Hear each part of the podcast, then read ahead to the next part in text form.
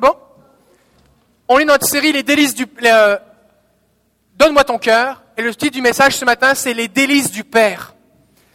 Et en fait, c'est assez simple, vous allez comprendre très rapidement. Les orphelins, ceux qui vivent, oui, moi je suis un chrétien, mais qui vivent déconnectés du cœur du Père, considèrent la prière et la lecture de la Bible comme des disciplines, des rituels, des trucs qu'il faut faire, des devoirs qu'il faut faire pour plaire à Dieu. D'accord?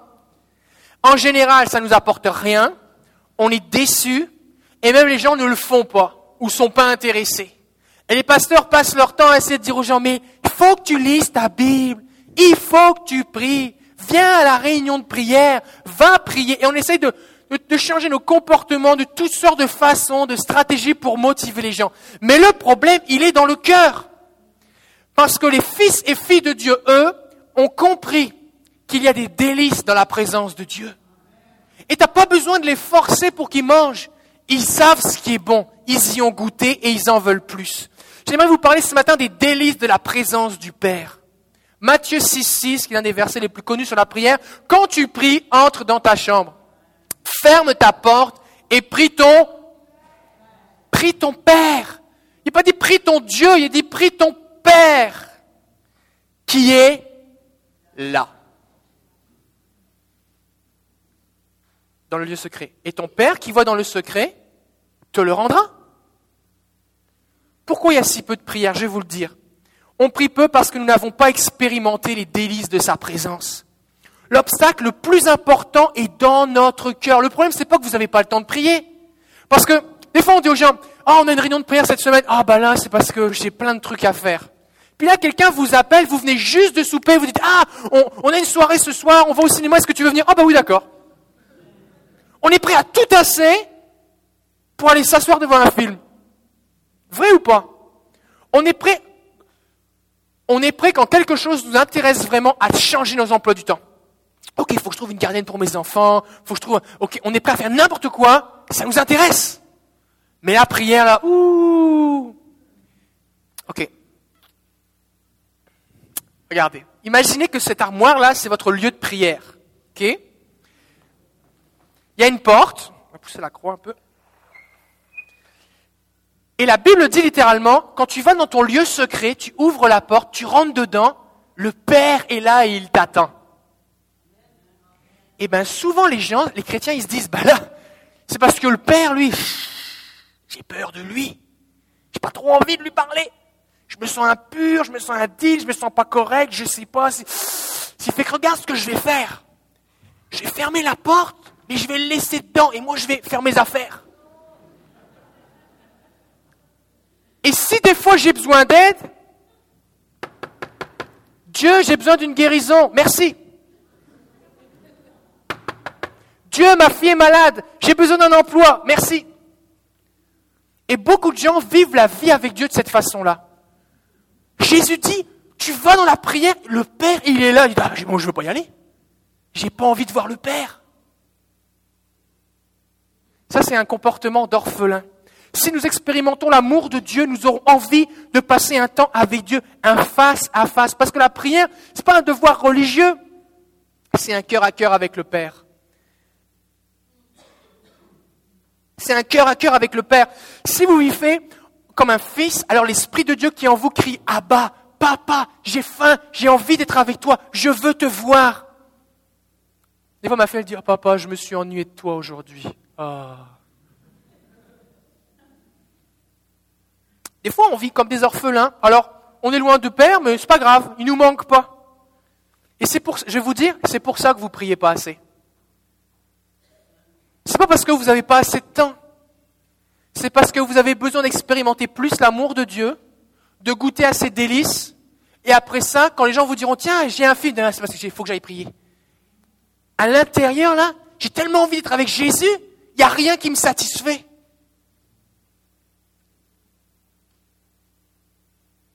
Dieu est une personne. Il arrive qu'on présente la prière comme un but en soi. On parle de la prière, la prière, la prière. Mais la prière, c'est juste le mot qu'on utilise pour dire, pour définir quand on parle avec Dieu. Le but de la prière, c'est pas la prière, c'est Dieu. C'est ça le but. C'est C'est comme si tu fais un souper pour inviter tes amis. Le but, c'est quoi? C'est le souper ou c'est les amis? Tu fêtes quelqu'un, c'est les 50 ans de, mariage de, de, tes parents, c'est, l'anniversaire, c'est les 20 ans de ton fils, il se passe quelque chose. Puis là, tu décores tout ça. Qu'est-ce qui est important? C'est la décoration ou c'est ce qu'on fête, la personne? Et des fois, on oublie. Et notre cœur religieux peut prendre plaisir à juste faire des trucs religieux. On dit des prières, on fait des études bibliques, mais on a oublié que dans le décor, Dieu n'est plus là. Parce que Dieu, dans sa présence même, là où il est lui, il y a des délices. Des fois, les gens prient juste pour apaiser leur conscience. Le pasteur a dit qu'il prie, il faut prier. Je le sais que je devrais prier. Je le sais que je prie pas assez. Alors je vais prier un peu pour me donner bonne conscience. Ça sert à rien. Vous avez besoin d'expérimenter de Dieu, d'expérimenter Dieu, de le rencontrer, avant même d'intercéder pour des besoins, avant même de prier pour le Québec, votre famille, avant même de même prier pour vous. Vous avez besoin de rencontrer Dieu.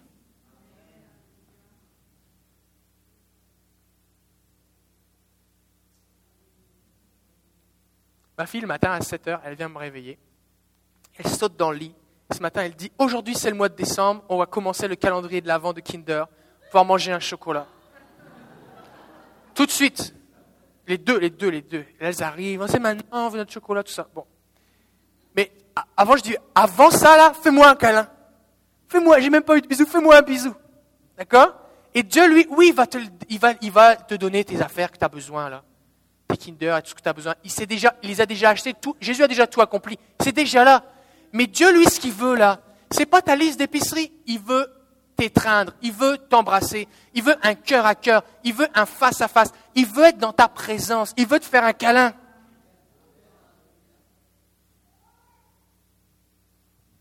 Jésus dit, ton Père, il est là.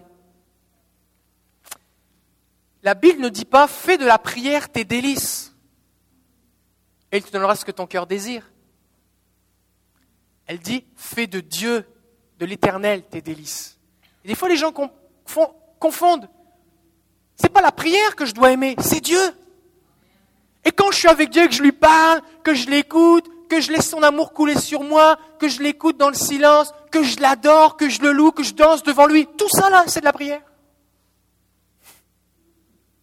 Fait que si je suis bien avec Dieu, je vais aimer prier. Mais c'est Dieu que je dois rechercher. Fais de Dieu tes délices, il te donnera ce que ton cœur demande. Moi, je vais vous dire quelque chose. Quand je me suis converti, j'avais compris que Jésus était mort sur la croix pour mes péchés. Je donnais mon cœur à Jésus, j'étais baptisé. Puis là, un quart d'heure avant de me coucher, après avoir regardé la télé, à moitié endormi, la tête sur l'oreiller, un œil ouvert, je lisais quelques versets de la Bible qui m'apportaient absolument rien. Je trouvais ça vraiment plate. Puis de temps en temps, je priais, ça m'apportait rien parce que je priais parce qu'il fallait prier. Et un jour, dans une réunion de jeunesse, entre parenthèses, allez à la réunion de jeunesse, les jeunes, si vous voulez grandir, faire quelque chose de votre vie. Fin de la parenthèse. J'ai entendu un prédicateur, un vieux prédicateur. Je me souviens plus de son nom, je me souviens plus de ce qu'il a raconté, mais je sais une chose, il a cité ce verset que je connaissais pas encore à l'époque. Fais de l'éternel tes délices et il te donnera ce que ton cœur désire. Et moi, j'avais 28 ans et j'avais beaucoup de désirs. 18 ans. Je dis 28 ans? 18 ans. Merci. J'avais 18 ans, j'avais beaucoup de désirs. J'ai dit, OK, soit je choisis de faire les choses par moi-même, soit j'essaye de faire de Dieu mes délices et on va voir ce qui va se passer. Alors avec mes amis, tous les samedis soirs, notre réunion de jeunesse, ça a été le samedi soir en France à cette époque-là, on finissait la réunion de jeunesse, puis là on, partait faire de la course de voiture, on venait juste devant notre permis de conduire, on faisait des courses de voiture dans la ville, tout ça, c'était hyper dangereux. Ensuite de ça, on faisait kilomètres et des kilomètres pour trouver un magasin de pizza ouvert. Puis une fois qu'on avait trouvé le magasin de pizza, on passait trois quarts d'heure à décider chez qui on allait manger la pizza pour jouer à la PlayStation. Et ensuite on arrive là, et à 3 heures du matin, on, allait se coucher, et finalement on arrive à l'église le lendemain comme ça. Et on s'attendait à ce que Dieu nous bénisse. Et là j'ai dit, moi je vais faire de Dieu mes délices. Alors à ce jour-là, j'ai dit maintenant, si Dieu est mon délice, Dieu doit être plus important que ma voiture, Dieu doit être plus important que la pizza, et Dieu doit être plus important que la PlayStation. Alors après les réunions de jeunesse, je rentrais chez moi, je mangeais rapidement chez moi, je montais dans ma chambre, je fermais la porte, j'ouvrais ma Bible, je mettais au pied de mon lit, je dis Dieu, je veux te rencontrer. Je veux pas de la prière, je veux pas des études bibliques, c'est toi que je veux rencontrer. Là, j'ai commencé à chercher Dieu de tout mon cœur. Je mettais un CD de louange, j'étais là assis par terre dans ma chambre, je suis en silence et j'étais juste devant Dieu et je sentais sa présence venir sur moi. Je sentais son amour couler sur moi. Je commençais à lire la Bible et je voyais les personnages bibliques. Je dis, mais moi, c'est ça que je veux vivre. C'est ça, j'ai commencé. Il y a une soif de Dieu qui s'est développée en moi. Dieu veut vous faire expérimenter ses délices. Psaume 34 nous dit, goûtez et voyez combien le Seigneur est bon. Goûtez et voyez combien le Seigneur est bon. Une fois qu'on y a goûté, on ne veut plus s'en passer. On veut juste jouir de sa présence. Comment on fait pour goûter Dieu? C'est pas comme un morceau de gâteau que tu, prends avec une cuillère, tu mets dans ta bouche. Mais la Bible dit goûter. Quelque chose de physique. Eh bien, ce que tu peux faire, tu t'assois dans la présence de Jésus et tu attends. Tu t'assois dans la présence de Jésus, tu es là et puis tu attends. Tu dis rien, puis tu attends. Tu dis Jésus, je suis là pour toi, puis t'attends. Seigneur, ça fait 15 secondes, il ne s'est rien passé. Attends. Oui, des fois, les gens font l'expérience de Jésus. Oh, j'ai essayé 10 secondes et il ne s'est rien passé, alors c'est pas pour moi. Prends le temps devant Jésus. Fais juste attendre. Mets de la louange. Idée de louange, va sur Internet, sur YouTube, tape worship, tu vas trouver de la, louange. Tu fais, tu fais jouer de la louange. Et tu fixes tes yeux sur Jésus. Tu penses à qu'il faut sortir les poubelles, tu l'écris sur un papier, tu continues de penser à Jésus. Tu éteins ton cellulaire, tu éteins toutes tes affaires, tu fermes ta porte, moi je suis avec Jésus. Tu passes du temps avec Jésus. Seigneur, moi je suis là, je t'attends. Et demain, ce que tu fais, tu recommences jusqu'à ce que tu le rencontres. Et il va venir. Il va venir. La question, c'est est-ce qu'on est prêt à vouloir le goûter? Qu'est-ce qu'on est prêt à faire pour le goûter? Qu'est-ce qu'on est prêt à faire pour le goûter? Le psaume 16, verset 11 dit, Tu me feras connaître le sentier de la vie. Il y a abondance de joie devant toi, des délices éternelles à ta droite. Là où Jésus est, il y a de la joie. J'ai prié aujourd'hui. Normalement, après avoir prié, tu devrais être joyeux. D'ailleurs, si tu es bougon, ou marabout, ou baboune, ou, tu fais la tête, ou ça va pas, va prier. Enfin, ma femme me le dit, tu devras aller prier. Va prier, parce que dans la présence de Jésus, il y a quoi? Il y a de la joie en masse, en masse, abondance de joie, des délices éternelles. Ce qui est bon avec le Seigneur, c'est que il y a des tas de trucs dans la vie, on dit, ah, il faut que tu essayes ça, tu goûtes, hum, c'est bon, une deuxième fois, c'est bon, une troisième fois. Ok, y a-t-il autre chose? Parce qu'on se lasse de tout. Vrai ou pas? On est habitué, tu vas, même tu vas dans des manèges pour, pour avoir des émotions fortes, tu le fais une première fois, c'est comme, j'ai cru que j'allais mourir, la deuxième fois, ah, c'était le fun, la troisième fois, ok. Tu rien d'autre là? J'ai l'impression que je me suis habitué. Mais les délices de Dieu, ils sont éternels. C'est-à-dire, la première bouchée, c'est waouh. La deuxième bouchée, c'est waouh. Et plus t'en manges, plus c'est plus c'est merveilleux. Il n'y a aucune lassitude possible. En fait, c'est même le contraire. La passion, l'émerveillement augmentent, la soif augmente, parce que plus tu as goûté, plus tu en as envie. Parce qu'à chaque fois, ça vient te rassasier en profondeur. Dieu est tellement immense. Autour du trône, les anges, les chérubins, les êtres vivants disent gloire, gloire, saint, saint, saint. C'est pas parce qu'ils ont mis une cassette puis ça tourne en, boucle.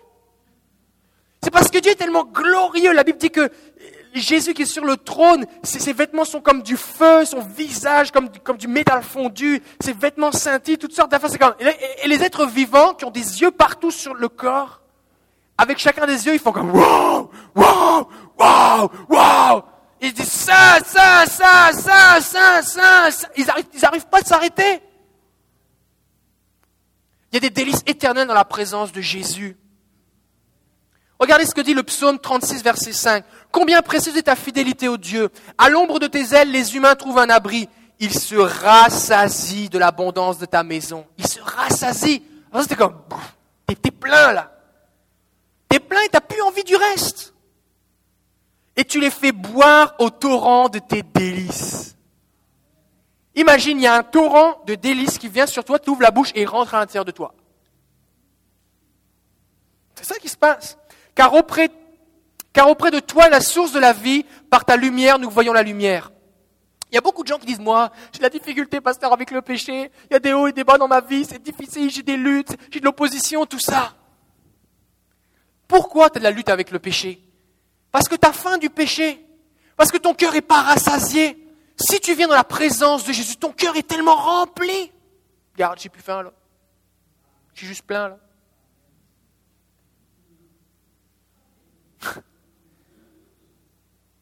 C'est comme, ça fait trois jours que tu n'as pas mangé, peut-être tu as envie de manger du McDo. combien ici vous avez déjà rompu un jeûne de plusieurs jours avec un McDonald's? Moi je l'ai déjà fait, c'est vraiment intense. C'est vraiment intense. J'ai rompu une fois un 21 jours de jeûne au jus avec un cheeseburger bacon. C'était merveilleux. Ne faites pas ça. Ne faites pas ça, d'accord? Mais j'ai vraiment aimé l'expérience. Quand, quand tu as faim, tu es prêt à manger n'importe quoi. Même des choses qui sont du poison que Satan enrobe avec de la séduction pour te les faire manger, pour te détruire. C'est ça le péché. Mais quand tu es comblé, rassasié, je suis fou, je suis plein, des délices de Dieu, des délices de Dieu. Il n'y a plus de place pour le reste. Ça fait qu'on nous dit, oh, j'essaie de lutter contre le péché. Non, va-t'en, Satan. Viens dans la présence de Jésus. Puis quand Satan vient de proposer quelque chose, même si c'est un petit bonbon bien sucré, bien agréable, regarde, je suis vraiment plein là. Ça m'intéresse même pas. J'ai même plus faim. J'ai même plus faim. Juste de le voir, ça me donne envie de vomir tellement je suis plein.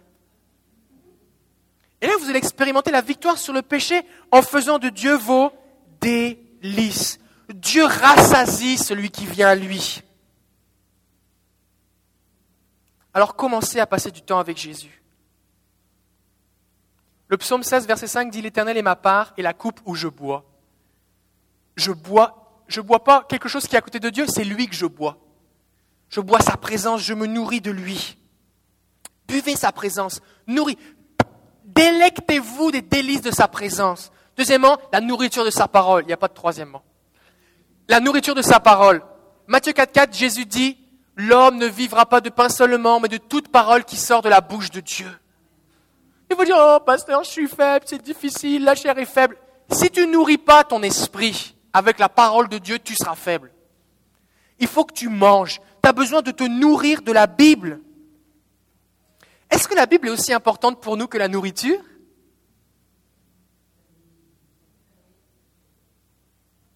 Vous dites oui, mais si je dois vous faire choisir entre manger et lire la Bible, qu'est-ce que vous choisissez On va voir. Au mois de janvier, on va faire un 21 jours de jeûne et prière.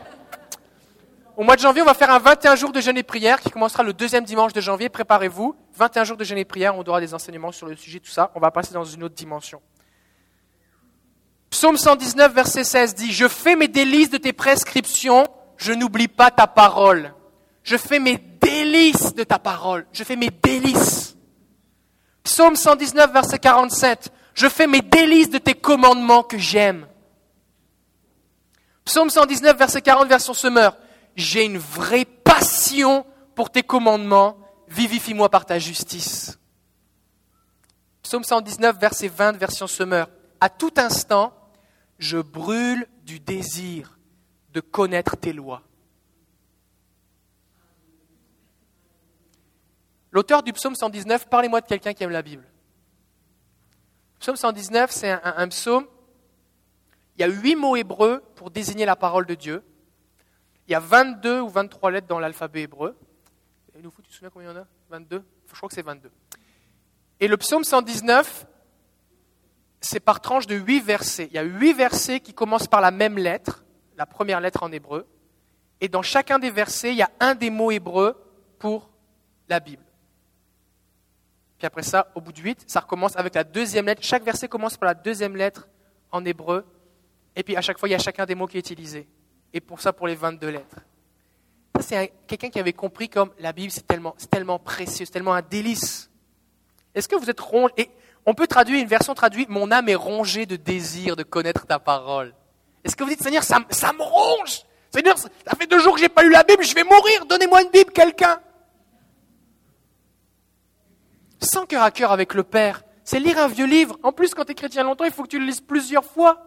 Fait que c'est plate si tu n'as pas un cœur à cœur avec Dieu. Vrai ou pas? Mais Dieu veut vous nourrir. Dieu veut se révéler à vous. Parce que quand tu ouvres la Bible, quelqu'un a une Bible ici? Ah, Donne-moi une Bible. quand tu ouvres la Bible, le pasteur n'a pas de Bible, ah, je l'ai oublié chez moi. Bon? Quand tu ouvres la Bible, qu'est-ce qui se révèle? Le Père. C'est comme dans le placard de prière. Tu ouvres la porte, qui est là Le Père. Ah, je ne veux pas le voir. Tu pries pas. Maintenant, si tu veux voir le Père, tu veux aller voir dans la présence de Jésus. Maintenant, quand tu ouvres la Bible, c'est pareil. Tu ouvres la Bible, le Père.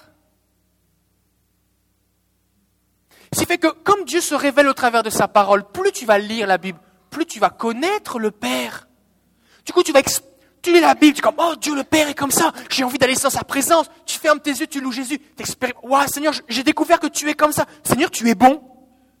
Seigneur, tu es toujours de bonne humeur. Tu as des bons plans pour moi. Seigneur, tu as des projets de bonheur. Tu veux que je sois heureux? Oh, mais Seigneur, je veux recevoir. Guide-moi, dirige-moi. Saint-Esprit, tu veux me remplir de ta puissance? Tu veux que je guérisse les malades? Oh, Seigneur, je veux vivre ces choses. Et donc, des fois, des gens disent Moi, je prie, je prie, je prie beaucoup, mais je lis pas la Bible. Tu es déséquilibré. Tu as besoin des deux. Parce que la Bible nourrit ta vie de prière. Ta vie de prière te donne envie de lire la Bible. tout va ensemble. Tu pries la Bible. Tu vis la Bible. Et Dieu veut se révéler à toi au travers de ta lecture de la Bible. Parce que je passe du temps dans la présence de Dieu, le Saint-Esprit vient en moi, il éclaire mon esprit, il ouvre mes yeux, mon intelligence, pour que quand je vais lire la Bible, je comprenne les merveilles de sa loi. J'ai comme, waouh! Des fois, les gens disent, comme, ok, ok, ok. Mais plus tu passes du temps dans la présence de Dieu, plus ton intelligence est changée, plus tu as des révélations de Jésus, plus quand tu lis les Écritures, tu as des révélations. Avant, je lisais la Bible, je faisais un concours. Peut-être que vous n'avez jamais fait ça, mais c'est le concours de j'essaie d'en lire le plus possible pour me sentir bien. Ah, aujourd'hui, j'ai lu quatre chapitres. Ouais. Ah, aujourd'hui, j'ai pas le temps de lire la Bible, je me sens misérable. Ah ben, je lisais, je lisais, je lisais, je lisais. là, maintenant, plus le temps passe, plus je connais le Saint-Esprit, plus je lis, puis je suis comme, waouh, waouh. Là, je prends des notes. Puis, plus je relis, plus j'ai l'impression que je vais en profondeur dans, dans ce que Dieu me révèle. Pourquoi? Parce que je passe du temps avec le Seigneur. Ça va ensemble. La parole de Dieu nous éclaire. Le psaume 119, verset 24 dit Tes préceptes font mes délices, ce sont mes conseillers. Combien ici vous avez envie de prendre des bonnes décisions? Ben, Lisez la Bible. Lisez la Bible. Ce sont mes conseillers. Psaume 119, verset 92. Si ta loi n'avait pas fait mes délices, alors j'aurais disparu dans mon affliction. Les gens, disent Oh, je me sens trop mal pour la Bible. Ben justement, justement, parce que sinon, quand tu es dans l'affliction, dans la détresse, c'est la parole de Dieu qui va te donner tout ce que tu as besoin. Psaume 119, 143. La détresse et le désarroi m'ont saisi, mais tes commandements font mes délices. Tu peux être dans la détresse, la difficulté, tout autour de toi, tout va mal, tu prends la Bible, et là c'est le buffet, tu te nourris, ça te fait tellement du bien. Lisez la Bible. Psaume 119, 103. Que tes paroles sont douces à ma bouche, plus que le miel à mon palais. Peut-être que vous n'aimez pas le miel, mais pensez à autre chose que vous aimez bien. D'accord? Quelques conseils pratiques pour lire la Bible. Des fois, les gens, j'ai entendu des gens qui me disent, moi, pasteur, quand je lis la Bible, je prends ma Bible, puis je lis un verset. Puis à côté, j'ai une petite chaîne de référence, ça me donne un autre verset. Alors je vais chercher, puis je lis ce verset-là. Puis après ça, il y a un autre verset indiqué. Alors je vais lire l'autre verset, puis là, je suis tout mêlé, je comprends rien, et puis j'attends que Dieu me parle. Ça, c'est la mauvaise façon de lire la Bible. Une autre mauvaise façon de lire la Bible, c'est ouvre ta Bible au hasard, lis quelque chose, ferme-le, et demain refais pareil. Ça, c'est la mauvaise façon. Dieu t'a donné un cerveau et il t'a donné un livre. Avec un début et une fin, avec des chiffres. Dedans, il y a des numéros. Ce n'est pas Dieu qui a, mis les numéros, les versets, ils ont été rajoutés plus tard. Mais il y a un début, il y a une fin à l'histoire. Il y a un ordre. D'accord? Fait que lisez de façon suivie. Je ne veux pas dire que tu dois toujours lire de Genèse à Apocalypse, mais quand tu commences un livre, va jusqu'à la fin. Parce que des fois, il y a une histoire, l'explication, elle est à la fin, le pourquoi du comment. Si tu lis juste des portions, tu ne comprends rien. mais pourquoi il lui arrive là? Qu'est-ce qui se passe? D'accord? Donc déjà, utilisez votre bon sens, lisez de façon suivie. Mettez un marque-page, lisez à la suite. Prenez des notes. Prenez des notes. Il y a un cahier, écrivez dans la marge de votre Bible, soulignez. On a le droit d'écrire dans sa Bible. On ne veut pas rajouter des versets, mais vous pouvez écrire, oh, telle date, Dieu m'a parlé. Et il y a un cahier, telle date, j'ai lu tel, tel verset, voici ce qui m'a parlé, ça m'a touché dans telle situation. Soulignez les versets qui vous font du bien. Comme ça, quand vous êtes dans un temps difficile, vous ouvrez votre Bible et vous lisez que les versets soulignés. Puis là, c'est comme, c'est comme si vous preniez de, je sais pas moi, un Red Bull, mais, mais survitaminé spirituel. D'accord C'est comme, la La foi. La foi va vous nourrir, d'accord Parce que Dieu va dire à Josué, repasse, médite la parole de Dieu. OK Choisissez une version de Bible que vous comprenez. Si vous avez la version des Gédéons 1910, Dieu aime les Gédéons, d'accord Mais les Gédéons, ils distribuent la Bible gratuitement à tout le monde, donc ils distribuent la Bible qui est dans le domaine public, la traduction qui est ancienne, parce qu'ils n'ont pas de droit de copyright à payer dessus. D'accord Ce qui fait qu'ils distribuent la version 1910. Ça veut dire que tu as dans tes mains la Bible qui est traduite en français, du français qu'on parlait à Genève ou à Paris en 1910. Et toi, tu es à Montréal en 2013. Fait qu'il y a de fortes chances que la plupart du temps, tu comprennes que la moitié. Personnellement, quand j'ai la version 1910, ça ne me prend pas un dictionnaire, mais presque. Tu vas lire des versets comme Jésus est le chef et le consommateur de la foi, dans Hébreu 12, 2. Et tu vas dire, oh, mais ça veut dire quoi Jésus mange ma foi? Ça veut dire quoi Jésus est un consommateur, il a une carte de crédit? Ça veut dire quoi Jésus consomme, il, a consommé, il est Ça veut dire quoi? C'est parce que consommateur, en 1910, on n'était pas encore dans la société de consommation en 1910. D'accord? En 1910, le mot consommateur signifiait celui qui débute quelque chose et l'amène à son accomplissement. En 1910. Et si aujourd'hui tu prends un dictionnaire et tu regardes à consommateur, tu vas voir plein de définitions, et puis tout en bas, tu vas voir théologique, celui qui commence une chose et l'amène à son accomplissement. Maintenant, si tu ne la connais pas la définition, quand tu lis Hébreu 12, tu dis Jésus le chef et le consommateur de la foi, Jésus mange ma foi, ok, tu passes à la suite, tu comprends rien. Tu comprends rien Combien ici le français n'est pas votre langue maternelle? Ce n'est pas la langue que vous parliez à la maison. Levez la main. Seulement? Il y en a, vous n'osez pas le dire, hein? Ben oui, bon. Il y a différentes versions de la Bible. Ok Aujourd'hui, nous lançons la librairie du Carrefour évangélique des Nations. Vous allez avoir au fond de la, au fond de la salle, il y a une table avec des livres qui sont à vendre, ce n'est pas à donner, c'est à vendre. Et vous allez avoir plusieurs versions de Bible. Vous allez avoir la version parole de vie, qui est une version spéciale en français fondamental pour ceux dont le français n'est pas la langue maternelle. Les, conjugaisons sont simples, les mots de vocabulaire sont simples, volontairement. Parole de vie. D'accord? Vous pouvez trouver aussi la version français courant. Ça, c'est facile aussi. Moi, j'aime ça lire la version en français courant. Quand je lis Ézéchiel, je lis en français courant, sinon je ne comprends rien. D'accord? Détendez-vous. Des fois, les gens disent Non, il faut que tu lises telle version de la Bible, sinon tu n'es pas un chrétien. Et là, tu te forces à lire quelque chose que tu comprends rien. C'est ridicule. D'accord? Français courant. Vous avez aussi la version semeur, que le traduire mot à mot les, mots de l'hébreu au français ou du grec au français traduit plus l'idée de la phrase, soit plus facile à comprendre. La version semeur, c'est excellent. vous avez aussi la version second 21 et la nouvelle Bible second. C'est toujours la version second, mais de, 1910, on est passé à 2000 et quelques, 2010 je pense. D'accord? Donc, c'est un français qui est plus contemporain. Et ça va être plus facile à comprendre. OK? Prenez une Bible, un support que vous aimez. Vous n'êtes pas obligé d'avoir une grosse Bible. Prenez une petite Bible de poche. On a même des petits Nouveaux Testaments avec psaumes de poche. D'accord Vous avez un petit Nouveau Testament dans votre poche, vous attendez chez le médecin ou je ne sais pas où, vous ouvrez votre, votre Nouveau Testament, vous êtes béni. Pouvez lire votre Bible sur votre téléphone, lisez votre Bible sur votre ordinateur, faites comme vous voulez. Il y a des Bibles à gros caractères, il y a des Bibles à petits caractères, il y a des Bibles souples, dures, avec des zippers, sans zippers, de toutes les couleurs, en cuir, pas de cuir, doré, pas doré.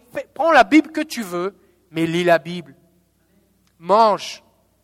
Il y a même des Bibles audio. Des fois, les gens n'arrivent plus à lire. La Bible existe en format audio. Tu appuies sur le bouton et il y a quelqu'un qui lit la Bible pour toi. C'est merveilleux.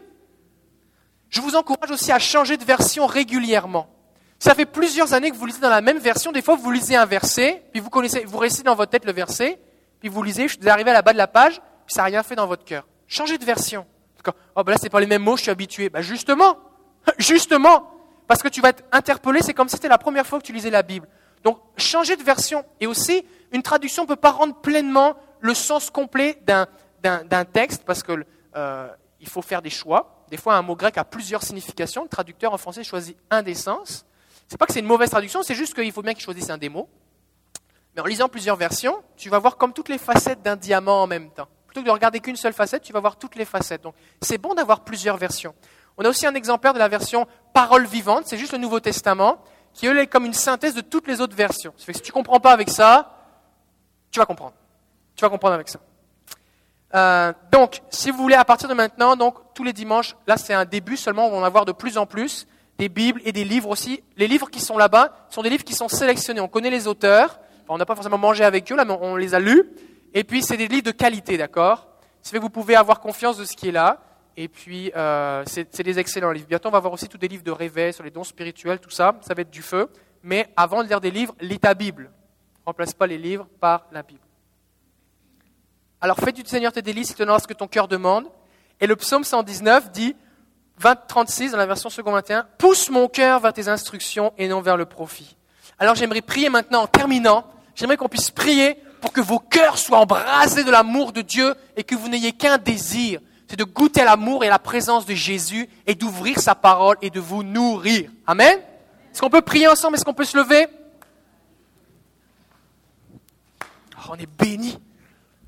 Alléluia. Pour ceux qui écoutent le CD, on a quelqu'un qui avait un morceau de métal dans son genou. Il a disparu quand on a prié. Alors, on vous donne la suite bientôt. Parce que vous n'étiez pas là dans l'enregistrement pour l'entendre. Ok, on va prier maintenant. Seigneur, nous voulons te donner toute la gloire. Nous voulons te bénir. Parce que tu es vivant, tu fais des miracles au milieu de nous, Seigneur. Et Seigneur, nous voulons, Jésus, être des habitués de ta présence. Nous voulons nous délecter. Nous voulons, Seigneur, nous, nous rassasier de tes délices. Nous voulons goûter à toutes les bonnes choses que tu as pour nous, Seigneur. Nous refusons d'écouter le diable qui essaie de nous éloigner du Père. Seigneur, toi, tu nous amènes à marcher dans la pureté parce que, Seigneur, tu veux nous combler de tes bénédictions, nous guérir, nous délivrer, nous te révéler à nous, Seigneur. Et nous voulons, Jésus, goûter à ces choses. Seigneur, nous sommes devant toi. Attire nos cœurs. Mets dans nos cœurs une faim, une soif pour ta présence. Mets dans nos cœurs une faim, une soif pour ta parole. Pousse nos cœurs vers ta parole, Seigneur. Nourris nos âmes et que ton nom soit loué, béni pour ce que tu vas faire. Au nom de Jésus, je prie maintenant pour un désir ardent qui vienne ronger les cœurs jusqu'à ce qu'ils expérimentent ta parole. Je prie au nom de Jésus pour un feu qui vient consumer les cœurs.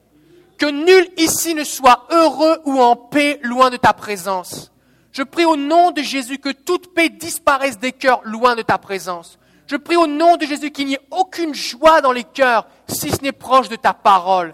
Au nom de Jésus, que plusieurs fassent des expériences, que ta parole va être leur conseiller, que ta parole va être leur, direction, leur nourriture, la force, le soutien de leur vie. Au nom de Jésus, je prie que nous soyons des hommes et des femmes de la parole et de l'esprit.